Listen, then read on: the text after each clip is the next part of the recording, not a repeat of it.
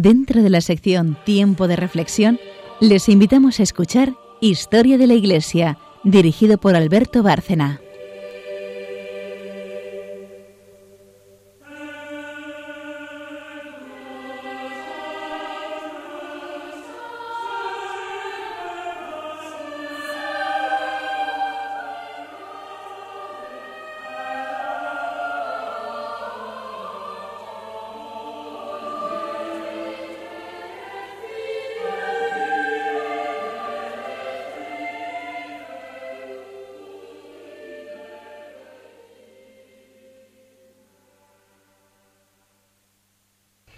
Buenas noches, oyentes de Radio María y de Historia de la Iglesia.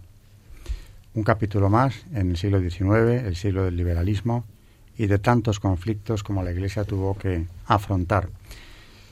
Acabamos de terminar casi de repasar el pontificado de Pío IX. Vamos a empezar hoy con uno que es eh, brillantísima continuación de aquel en una misma línea, el de León XIII. Pero antes vamos a saludar a todos nuestros oyentes y recordar quiénes hacemos el programa. Buenas noches, María Ornedo. Buenas noches a todos. Charo Gutiérrez. Buenas noches. Carmen Tour de Montis. Buenas noches. Pues eh, decía que el pontificado de León XIII mm, merece desde luego no uno, sino varios programas, y así vamos a hacerlo. Eh, es un papa de múltiples facetas que deja una aportación inmensa a esa iglesia que atravesaba tiempos tan difíciles como son los de la implantación del régimen liberal, que ya prácticamente es un hecho en toda la Europa occidental. Como Pío IX denunció la masonería, eh, implicada en los liberales de toda Europa de una forma estrechísima, aquí en España, sin ir más lejos, el Partido Liberal, en sus distintas ramas, estaba infiltrado de, de masonería, prácticamente actuaba al dictado de la secta. El propio Sagasta, ya en la restauración, uno de los pilares de la restauración de 1875, pues fue un personaje de alto grado dentro de la masonería, el hermano Paz. Pues si Sagasta lo era, podemos imaginarnos en el resto del partido lo que había. Eso en España. Pero si salimos de nuestras fronteras, evidentemente la situación es exactamente igual. Así que la masonería que ya estaba presente en la historia de Europa desde el siglo XVIII, y ya la hemos eh, mencionado en varias ocasiones, en el XIX prácticamente, como dice el Papa, llega a dirigir los destinos de las naciones católicas, con el gravísimo menoscabo para la fe que esto tuvo. León XIII se plantó eh, ante la secta y le dedica una de las eh, condenas pontificias más completas, por no decir que la más completa de todas, una carta encíclica, Humanum Genus, de 1884. Ahí compara eh, a la masonería y sus, eh, y sus miembros con los servidores de Satanás. Hace un análisis muy claro de la lucha entre el bien y el mal, eh, como veremos después. Y este es un papa que tiene muy clara la influencia que el demonio tiene en nuestras vidas. De hecho, además, no es simplemente por estudio de la teología, sino por una visión diabólica que llegó a tener y da origen a una oración que aún se, se reza en la cristiandad. Carmen, sobre el origen de esta oración y de la visión de León XIII, ¿qué mm. puedes contarnos? Bueno, pues en, eh, fue este eh, León XIII, en 1886, introduce una invocación del Arcángel San Miguel.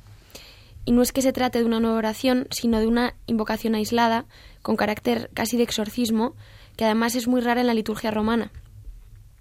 Las palabras del principio de la invocación, que luego vamos a leer, eh, se encuentran en el verso aleluyático de las misas del, Arcángel San Miguel el 8 de mayo y el 29 de septiembre.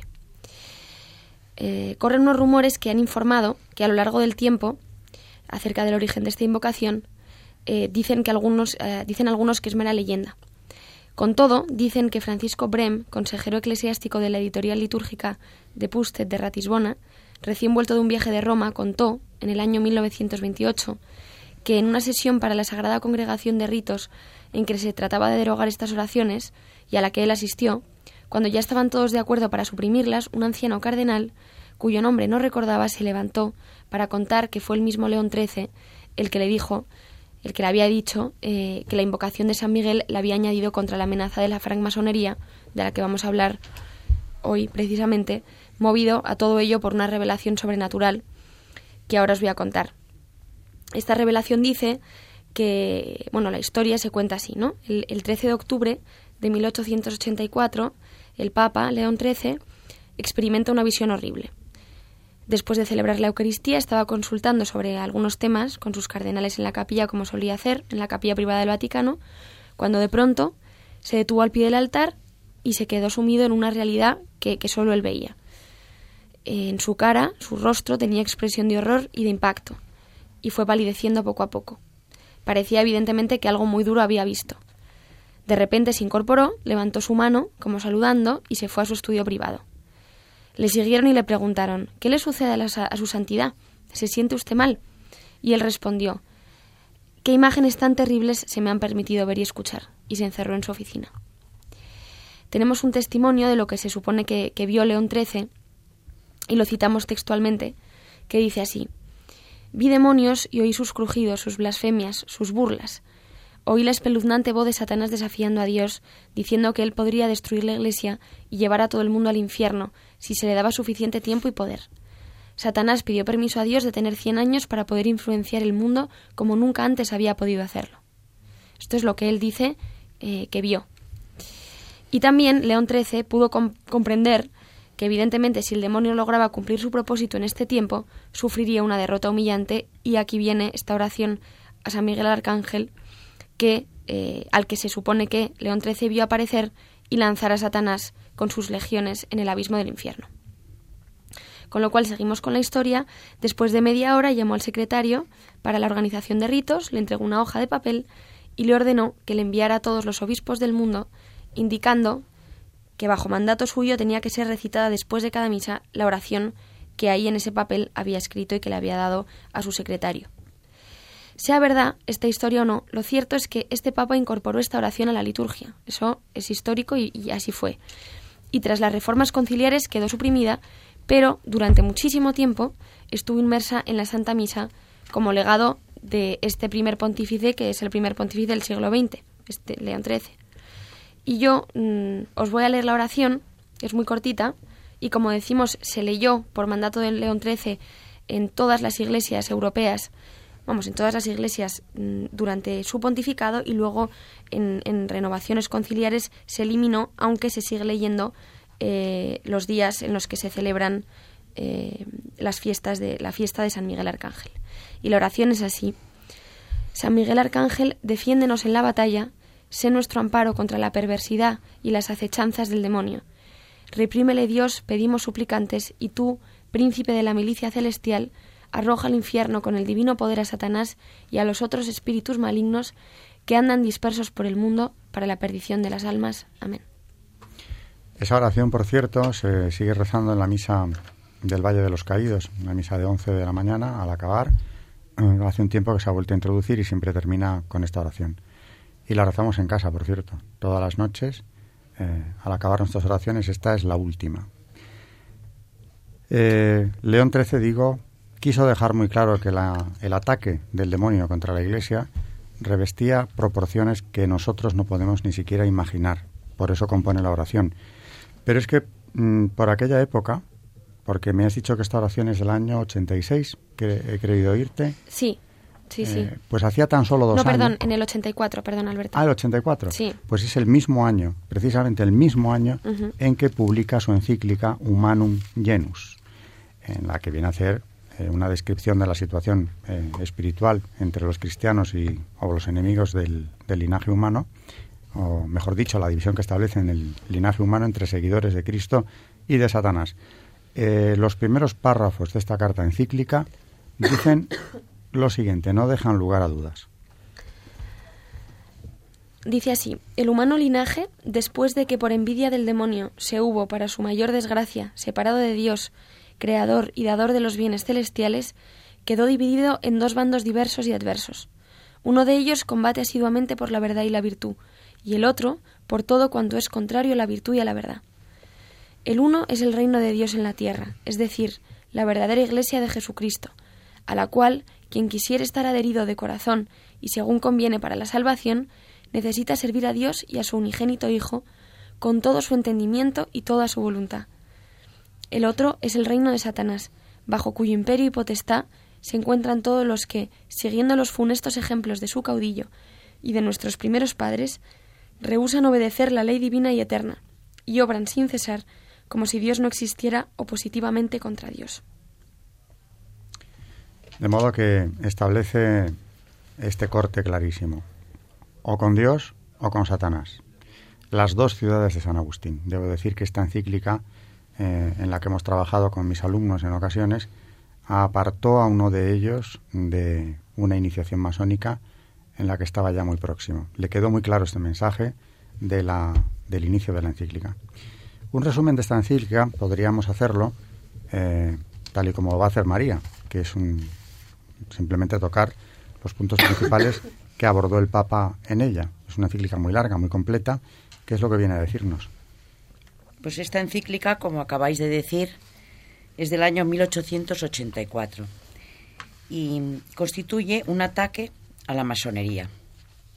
Dice, quieren destruir desde sus fundamentos la disciplina religiosa y social originada en las instituciones cristianas y sustituirla con otra nacida de acuerdo a sus deseos y cuyos principios y leyes están impregnados de naturalismo. Considera que su influencia en las leyes y, actitudes anticlericales y anticristianas en Francia e Italia ha sido decisiva. Subraya también la obligación de intervenir de la autoridad suprema. Recuerda las condenaciones anteriores. Oponen estos adversarios a una doctrina de la trascendencia, una filosofía de la inmanencia. En nombre de la naturaleza, laicizan la familia, la escuela y la nación. Tal racionalismo excluye todo dogma y todo magisterio con misión de enseñar. Tal laicismo desemboca en la separación de Iglesia y Estado. Una moral sin Dios no puede ser sino una moral independiente. El matrimonio se convierte en un contrato como otro cualquiera que se refiere solamente a la competencia del poder civil. La educación mm, debe ser laicizada. Sus teorías políticas son las del liberalismo, ya condenadas en la Diuturnum. Bueno, eh, los argumentos que utiliza el Papa para condenar la masonería son múltiples. Por eso digo que este es un documento muy completo y muy largo, que empieza con esa clarificación de los dos bandos, ¿no? El que lucha por la verdad y el que lucha contra ella. Uno de esos argumentos que utiliza el Papa en su condena contra la secta masónica es eh, precisamente el del secreto y el crimen. Él sabía de lo que hablaba. Uno de los ministros de Pío IX, eh, precisamente lo dijimos aquí hace poco en un programa anterior, Rossi había sido asesinado en una conspiración masónica. Muy implicada la secta también entre los políticos que llevaron adelante la unificación italiana, el asalto a los estados pontificios, etcétera. Y seguían presentes, muy presentes en la vida pública, en la vida política. ¿Qué dice Charo ese párrafo que aborda el tema? Además, deben los afiliados dar palabra y seguridad de ciega y absoluta obediencia a sus jefes y maestros, estar preparados a obedecerles a la menor señal e indicación, y de no hacerlo así, a no rehusar los más duros castigos ni en la misma muerte. Y en efecto, cuando se ha juzgado que algunos han traicionado el secreto o han desobedecido las órdenes, no es raro darles muerte con tal audacia y destreza que el asesino burla muy a menudo las pesquisas de la policía y el castigo de la justicia. Bien, pues habla nada menos que de crímenes que quedan impunes, lo que demuestra ya entonces el poder que la secta tenía para moverse eh, sin consecuencias, entrando de lleno en lo delictivo, en, lo criminal, eh, precisamente por su implicación en la vida pública, ¿no? en la judicatura, se supone, en este caso, es lo que está diciendo el Papa.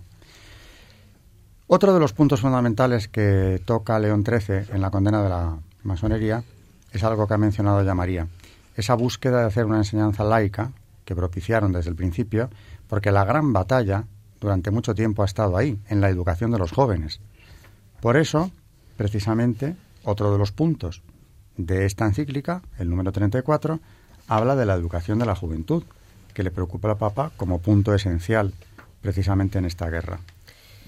En cuarto lugar, y para obtener más fácilmente lo que intentamos, con el mayor encomendamos a vuestro celo y a vuestros desvelos la juventud, esperanza de la sociedad.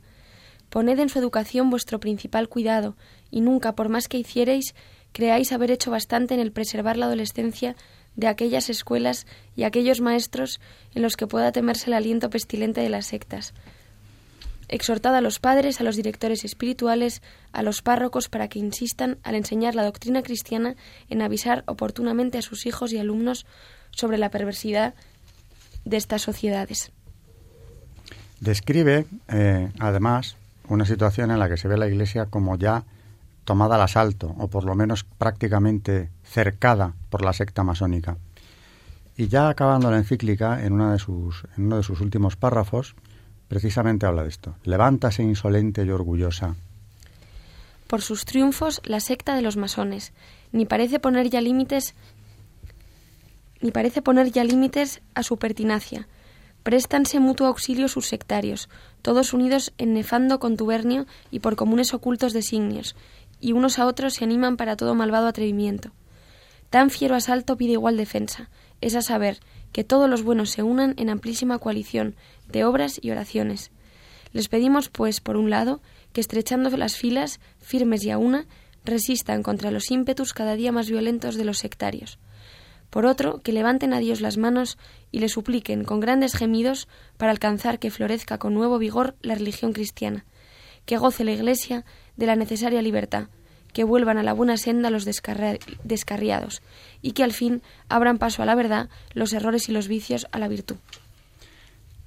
Y acaba, para que nos demos cuenta de la lucha, eh, de la importancia de esta lucha que ya estaba entablada, acaba haciendo una invocación que es verdaderamente épica, pidiendo que nos unamos precisamente eh, mediante la oración y pidiendo que además pongamos como intercesora en esta lucha a la Virgen María en cuya casa estamos. Como intercesora y abogada, tengamos a la Virgen María, Madre de Dios. ¿Qué sigue diciendo? Como intercesora y abogada tengamos a la Virgen María, Madre de Dios, para que, pues ya en su misma concepción purísima venció a Satanás, sea ella quien se muestre poderosa contra las, las nefandas sectas, en las que claramente se ve revivir la soberbia contumaz del demonio junto con una indómita perfidia y simulación. Acudamos también al príncipe de los ángeles buenos, San Miguel, el develador de los enemigos infernales, y a San José, esposo de la Virgen Santísima, así como a San Pedro y San Pablo, apóstoles grandes, sembradores e invictos defensores de la fe cristiana, en cuyo patrocinio confiamos, así como la perseverante oración de todos, para que el Señor acuda, oportuno y benigno, en socorro del género humano que se encuentra lanzado a peligros tantos. No se puede hablar con más claridad. Y por otro lado, eh, es un lenguaje que por experiencia he visto que impacta mucho a quien lee eh, este documento, que generalmente no olvida quien ha trabajado en él o simplemente lo ha leído con cierto detenimiento. ¿no? Eh, ese es el lenguaje el de León XIII, el de la claridad. Es rotundo cuando afirma el peligro eh, en el que el humano linaje se encuentra ante este asalto diabólico. Antes de la pausa, nos quedan muy pocos minutos, un par de ellos, eh, un poco más. ¿Qué queréis comentar sobre el texto de esta encíclica? María. Pues pienso, a mí lo que más me llama la atención de, de la masonería es esto, eh, esto tan terrible de, del demonio, el tema del demonio, que nos da como angustia hablar de ello, pero que está tan, tan metido y es tan importante en nuestra vida espiritual porque es nuestro mayor enemigo. Luego, si, si tenemos tiempo, he traído unas reflexiones sobre San Vicente de Paul, hablando de las tentaciones del demonio que creo que nos pueden ayudar, aparte de, comentar mm, la encíclica como estamos haciendo hoy, también decir algunas, algunas notas para ayudarnos. Muy bien, pues después de la pausa, Charo vendrá con un santo que tiene mucho que ver con León XIII también, y además es un santo importantísimo, que ella conoce muy bien, por cierto, y luego seguimos.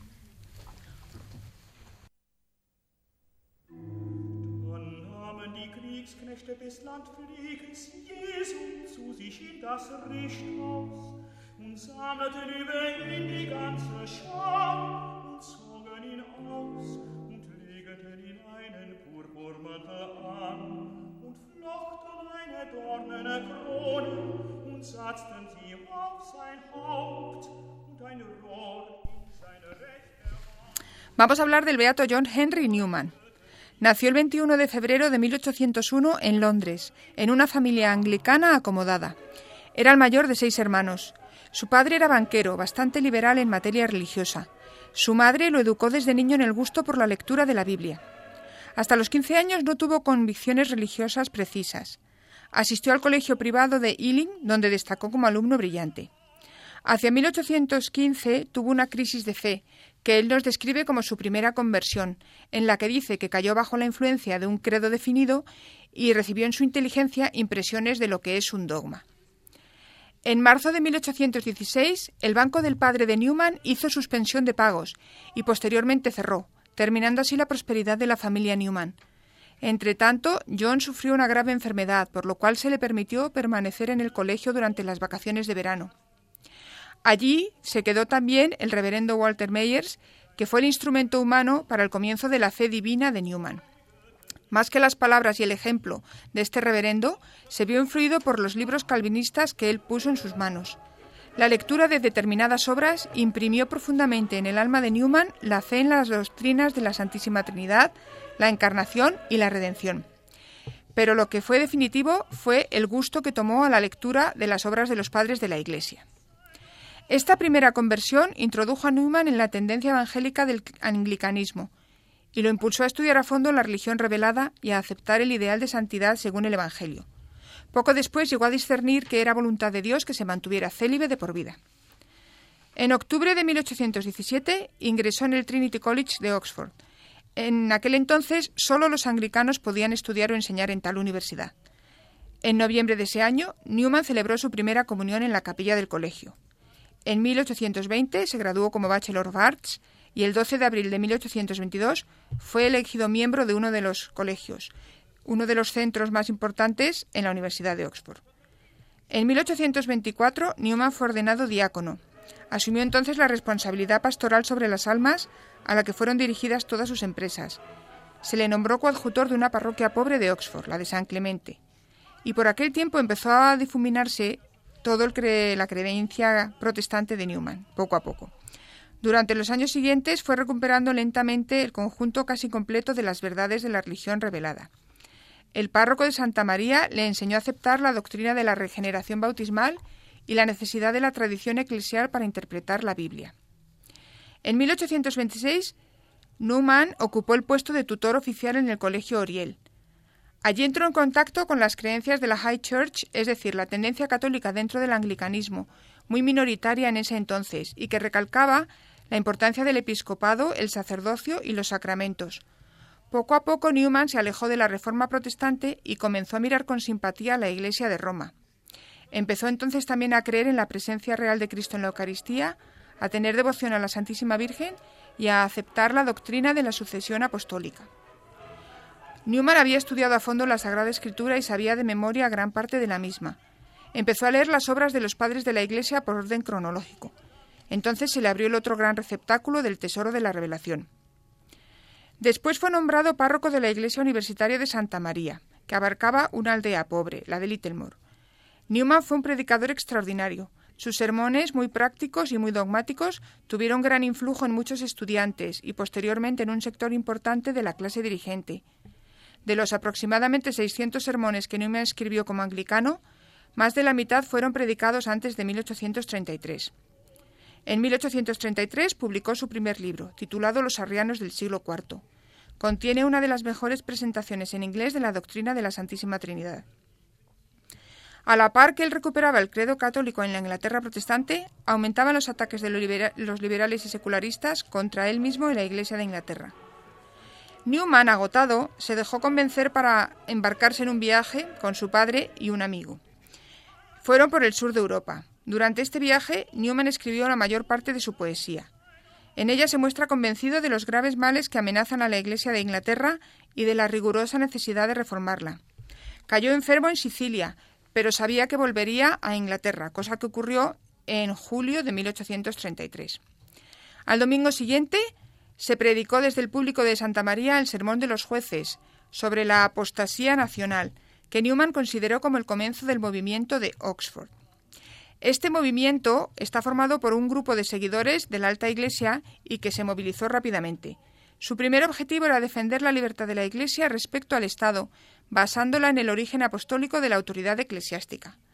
Newman y sus amigos se asociaron para publicar una serie de folletos de actualidad llamados en inglés tracts. De aquí viene el nombre de tractarios o tractarianos con que a veces se conoce a los seguidores del movimiento de Oxford.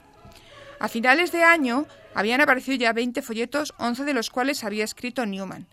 Eran breves artículos en defensa de la independencia de la Iglesia. Se vendían en grandes cantidades y Newman les dedicó mucha parte de sus energías. En marzo del 34 se publicó el primer volumen de sus sermones parroquiales, que más tarde formarían la colección de sermones parroquiales y sencillos. Newman nos resume los principios básicos de sus ideas religiosas hacia 1833 en tres puntos. El primero era el principio del dogma. Su batalla era contra el liberalismo, y por liberalismo entendía el principio antidogmático y sus consecuencias. En segundo lugar, tenía confianza en la verdad de cierta enseñanza religiosa definida basada sobre los cimientos del dogma. El tercer punto, su opinión negativa sobre la Iglesia de la Iterra, de, de Roma, perdón, que irá modificando. Newman mantuvo toda su vida una firme adhesión a sus dos primeros principios, pero el tercero, el de la oposición a Roma, se fue diluyendo.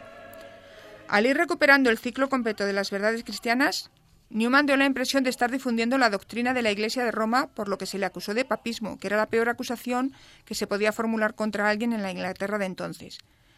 Newman dedicó tres folletos a la cuestión de la Iglesia romana. En ella decía que la Iglesia anglicana estaba situada en la vía media entre los reformadores protestantes y los seguidores de Roma, que era la única Iglesia visible. Se había dividido la de Roma en tres ramas, la griega, la romana y la anglicana, y la verdad revelada debía hallarse íntegra antes de la división, en la doctrina de la antigüedad. El propio Newman señalaba la grave dificultad de su teoría. En 1839, Newman presintió por vez primera que después de todo la Iglesia de Roma podía tener razón en su controversia con la Iglesia anglicana. Al estudiar las historias de los monofisitas y los donatistas, entrevió que la Iglesia de Roma era igual a la Iglesia de los padres. Entretanto, muchos tractarianos comenzaron a inclinarse hacia Roma, para mantenerlos dentro de la Iglesia anglicana, mostrándoles que era genuinamente católica, Newman escribió el folleto número 90. Este, el último y más famoso, se publicó en 1841. Su objetivo era demostrar que los 39 artículos que los anglicanos habían formulado para cimentar su separación de la Iglesia de Roma en el siglo XVI eran interpretarse de modo que fueran compatibles con la doctrina católica. La reacción protestante fue muy fuerte. A finales del 41, Newman decidió vivir retirado en, retirado Littlemore, en una atmósfera de oración y penitencia. Ya que se requería la firma de los 39 artículos a todos los que ocupaban un cargo en la Iglesia de Inglaterra y su interpretación de los mismos había sido rechazada, se proponía reducirse gradualmente a una forma de vida laical. En el 42, en octubre, se quedó definitivamente en Littlemore, acompañado por discípulos y visitantes durante periodos más o menos largos. Dedicaba cada día cuatro días y medio a la oración y nueve al estudio y trabajo de traducción. La mayor dificultad que encontraba Newman en el catolicismo era el culto tributado a la Virgen María y a los santos. La lectura de los sermones de San Alfonso de Ligorio le ayudó a comenzar a superar esa dificultad. Poco después, el estudio de los ejercicios espirituales de San Ignacio de Loyola le mostró que la Iglesia católica no permite que entre el alma y su Creador se interponga nada. A finales del 42, Newman dedicó su atención al desarrollo de la doctrina cristiana. Percibía que todas las ideas cristianas habían crecido en el transcurso del tiempo, manteniéndose, sin embargo, la individualidad de la doctrina católica. En febrero del 43, Newman se retractó formalmente todas las cosas duras que había dicho en contra de la Iglesia de Roma. En septiembre de ese año predicó su último sermón como anglicano y presentó renuncia a su puesto eclesiástico. Sentía un gran dolor por la angustia que su nueva decisión produciría en muchos de sus amigos. La condenación del folleto número 90 había iniciado lo que después se transformó en una gran oleada de conversiones a la Iglesia católica, hecho que tenía consecuencias sociales muy graves para todos aquellos que se pasaban al catolicismo. Abandonar el anglicanismo fue muy doloroso para Newman. Implicaba dejar las cosas que amaba, entre ellas su propia familia. Newman fue recibido en la Iglesia Católica por el padre Domenico Barberi, pasionista italiano, el 9 de octubre del 45. Dos amigos de él entraron junto a él en la Iglesia Católica. Al hacerse católico, Newman no sintió ningún cambio en su espíritu, salvo la paz y felicidad que lo acompañaron desde entonces. No obstante, pocos después experimentó un gran cambio en su manera de ver a la Iglesia anglicana. Al mirarla desde fuera, la vio espontáneamente como una mera institución nacional, aunque nunca la despreció. Tras su conversión al catolicismo, Newman empezó una segunda vida. Respondiendo a una petición del cardenal Wiseman, dejó Oxford y se estableció cerca de Birmingham. No volvió a su universidad durante 32 años. En septiembre, junto a uno de sus amigos, partió hacia Roma. Allí estudió teología en el Colegio de la Congregación Propaganda Fide. Por ese entonces Newman tuvo que clarificar su vocación. Se definió finalmente por el oratorio de San Felipe Neri. San Felipe Neri, en la Roma del 16, no había fundado una nueva orden, sino un grupo de sacerdotes seculares que vivían en común sin emitir votos y con el único vínculo de la caridad. Pío IX dio a Newman autoridad para establecer oratorios en Inglaterra y adoptar y adaptar la regla de San Felipe. Aunque esperaba fundar muchos oratorios, solo pudo fundar dos, el de Birmingham y el de Londres. Newman escribió y predicó su primer volumen de sermones católicos, discurso de misión a asambleas confesionales y ciertas conferencias que se publicaron como ciertas dificultades que perciben los anglicanos en la doctrina católica. Los obispos irlandeses le pidieron que fundara una universidad católica en Dublín, era una gran oportunidad para servir a la educación del laicado, objetivo de gran importancia. Newman pronunció diez discursos en Dublín sobre la naturaleza y objetivo de la educación universitaria que se recogieron en un libro llamado Idea de una universidad. Para él, apartar la teología de la universidad era menoscabar la plenitud e invalidar el crédito de todo lo que se enseñaba en ellas. Sin embargo, la universidad debía tener autonomía. Su objetivo, la educación liberal, no quedaba modificado por ser católica. La universidad se inauguró en 1854, pero por distintos avatares tuvo que renunciar finalmente Newman a ser el rector en noviembre del 58. En el 59, Newman fundó la Escuela del Oratorio, que sirvió de ejemplo para otras escuelas católicas de Inglaterra. Se le pidió que tradujera la Biblia, pero no pudo completar este proyecto. Dirigió un periódico católico, pero también por una serie de acusaciones falsas se vio envuelto en varios episodios de triste recuerdo. Quedó sin escribir cinco años. Luego recuperó la capacidad de acción ante una calumnia lanzada contra él. Este es el origen de su obra Apología Provita Sua, en la que explica racionalmente las razones para su conversión. Antes del Concilio Vaticano, se sugirió desde Roma que Newman podía ser consultor de una de las comisiones preparatorias, pero él declinó el ofrecimiento.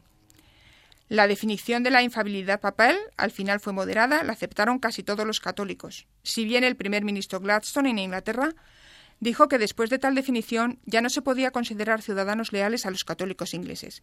Newman respondió con una carta dirigida al duque de Norfolk, analizando en forma brillante la autoridad de la conciencia y los límites de la soberanía y la obediencia. A principios de 1870, Newman publicó su obra Ensayo para contribuir a una gramática del asentimiento, que solemos conocer como gramática del asentimiento. Tiene un doble objetivo, demostrar que se puede creer lo que no se puede comprender y demostrar que se puede creer lo que no se puede probar estrictamente. Volvió al Colegio de Oxford en 1878 y en el mismo mes murió el Papa Pío IX.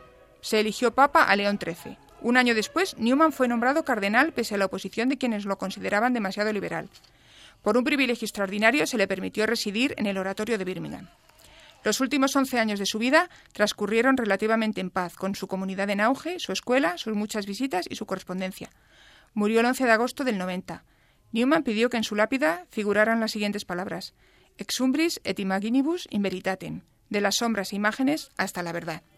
Y el Papa Benedicto XVI, en su visita al Reino Unido en septiembre de 2010, lo declaró beato en Birmingham.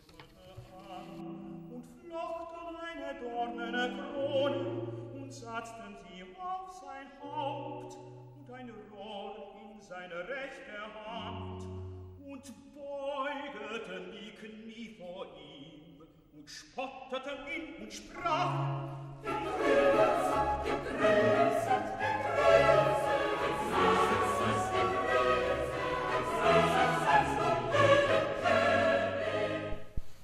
Un santo contemporáneo de León XIII y además eh, un santo muy esperanzador porque permite pensar algo que era inimaginable, como nos ha contado Charo, que era la vuelta de Inglaterra o una parte al menos considerable de aquellos fieles que se apartaron de la fe o sus descendientes al seno de la Iglesia Católica. ¿Algún comentario, Charo, sobre Newman, tú que conoces bien su figura?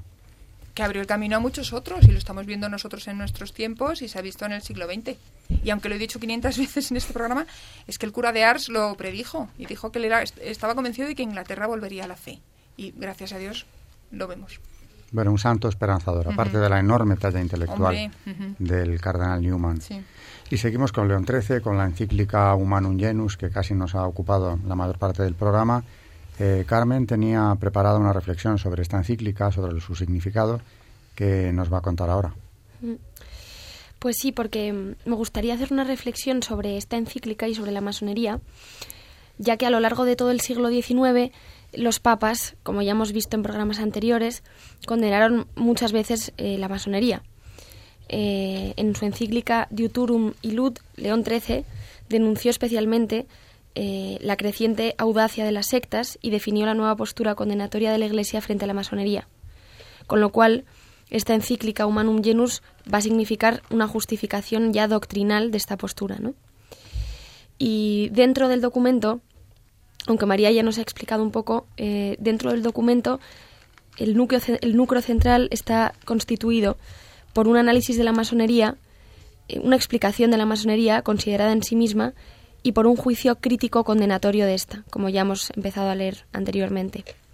En este sentido, la encíclica Humanum Genus, una coincidencia de estructura, tiene una coincidencia de estructura y carácter con una carta que escribió anteriormente el Papa que se llama Quod Apostolici Muneris sobre el socialismo, ¿no? Algo que yo creo que relacionaremos en el próximo programa, pues es el Papa que va a condenar todos estos nuevos movimientos, como el socialismo, el comunismo, pero bueno, ya hablaremos en próximos programas.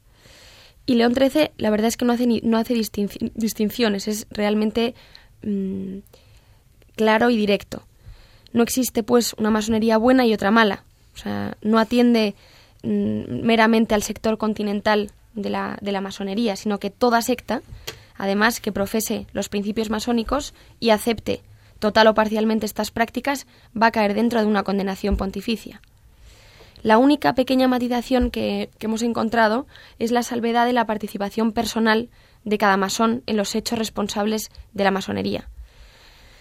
Eh, con lo cual, pues el juicio fundamental sobre la masonería como ya hemos comenzado a leer, eh, antes, es el de que la masonería es contraria a la justicia y a la moral.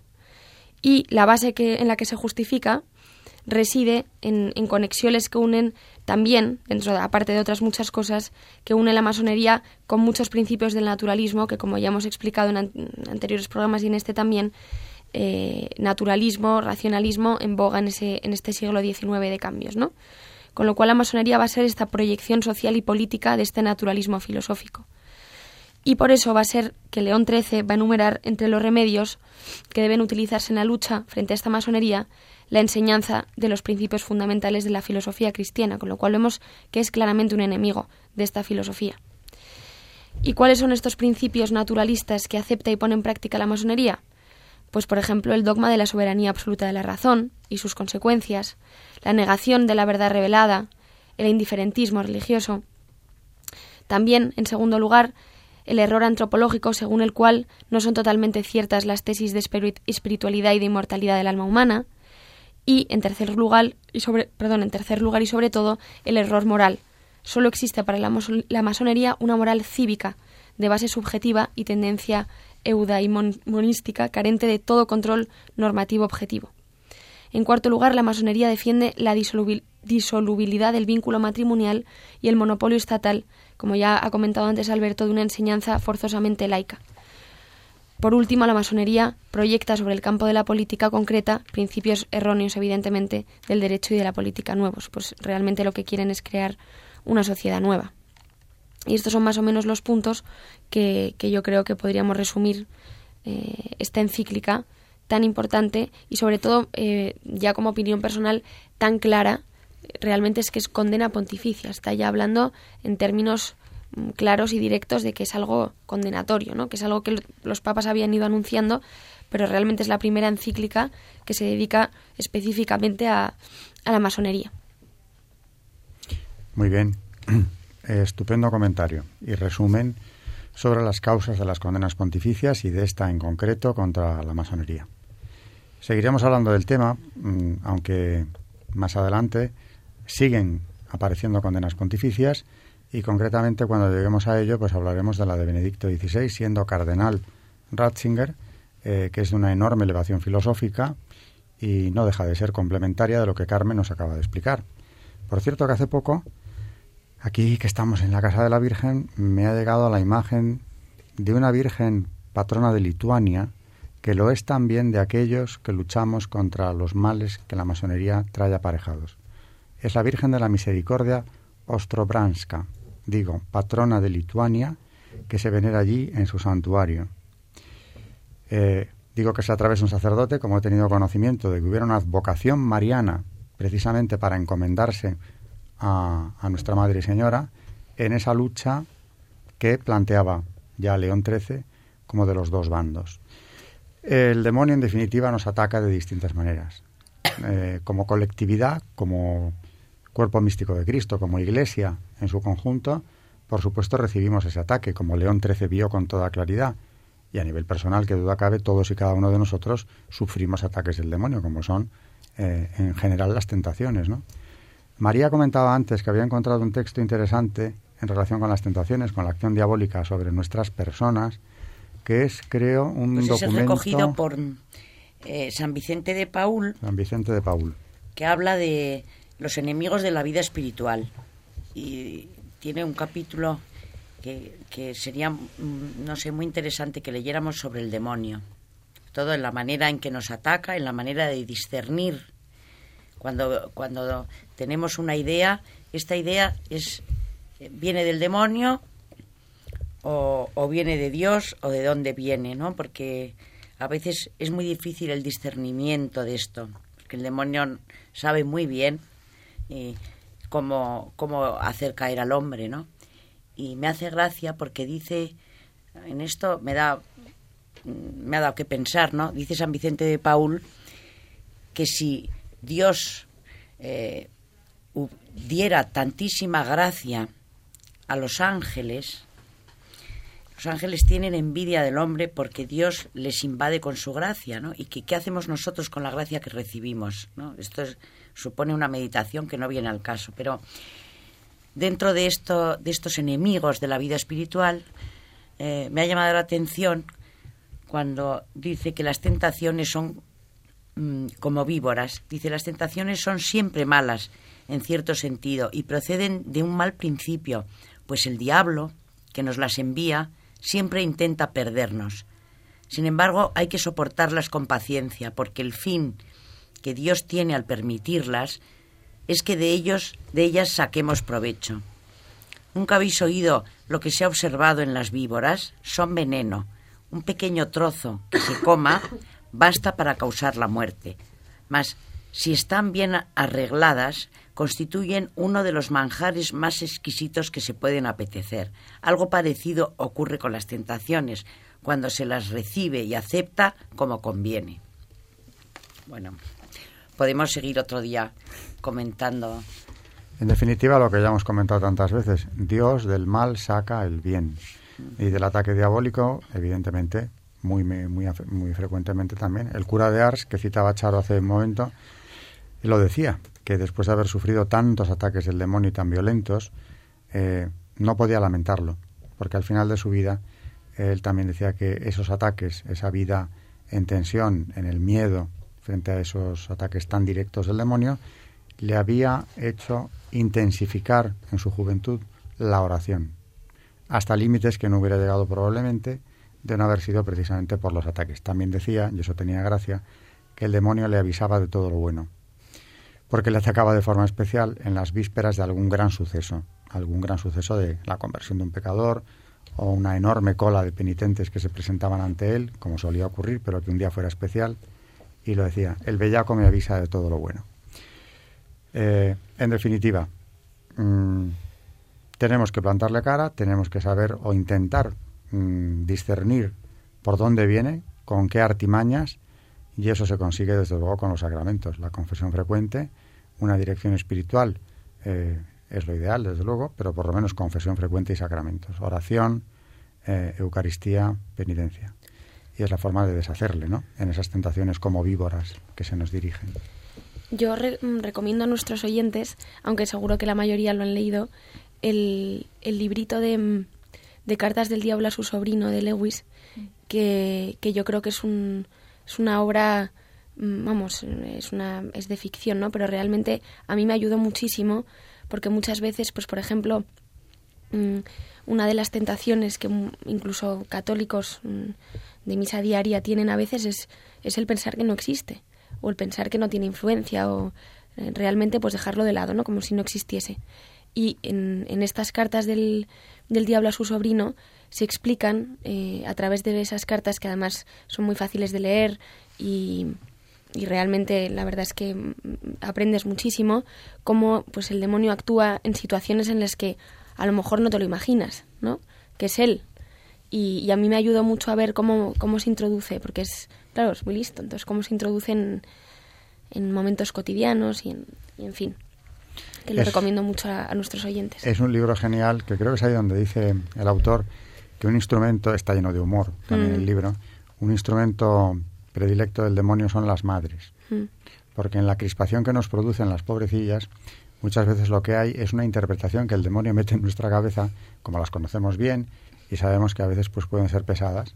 Eh, pues creemos que ya nos anticipamos a lo que nos van a decir o a cómo nos van a llamar la atención en algo, cuando en realidad la intención de nuestra madre, la pobre, no era llegar tan lejos, pero lo dice en un pasaje del libro, mm. contando cómo eh, un hijo lleva a su madre a un restaurante y casi, vamos, acaba peleándose con ella por malinterpretar gestos que ella hace, ¿no? Mm. Bueno, es un ejemplo, eh, si quieres, eh, superficial, mm. pero desde luego el libro, estoy contigo, es un manual importantísimo para descifrar ese juego del demonio y cómo nos manipula a través de mensajes que nos introducen en la cabeza, ¿verdad? Es que nos da miedo. Yo hoy en día veo que, por lo menos, no sé, en el círculo de mis amigos y amigas, nadie quiere hablar del demonio. Y es muy importante hablar de él porque nos estamos jugando la vida eterna. Él es el causante de que caigamos en pecado, de que no eh, estemos en gracia de Dios y que nos jugamos la vida eterna. Y no se cansa. Charo. ¿Qué querías comentar?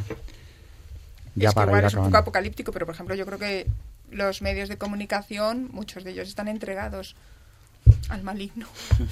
sí. Sí, no te quepa duda. Claramente, sí.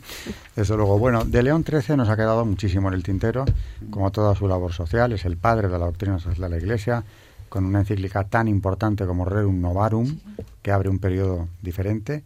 Tenemos que hablar también de la importancia de la irrupción del marxismo en la Europa decimonónica y desde luego al hilo de eso de Rerum Novarum, León XIII y cómo aborda el, tema de las relaciones laborales. Y también tendríamos que hablar, yo creo, de Alemania y Bismarck y la Kulturkampf. Desde luego, ¿Mm? sí, también. Así que bueno, nos queda, nos queda Papa, León XIII, para bastantes programas. Nos despedimos de nuestros oyentes una vez más, se nos ha pasado volando este programa eh, que a mí me parece desde luego que hemos tocado temas muy interesantes. Lo habéis hecho muy bien, por cierto. Y nos despedimos una vez más. María Ornedo. Gracias a todos y buenas noches. Charo Gutiérrez. Hasta el próximo programa, si Dios quiere. Y Carmen Tour de Montis. Buenas noches y muchas gracias. Buenas noches, oyentes de Radio María.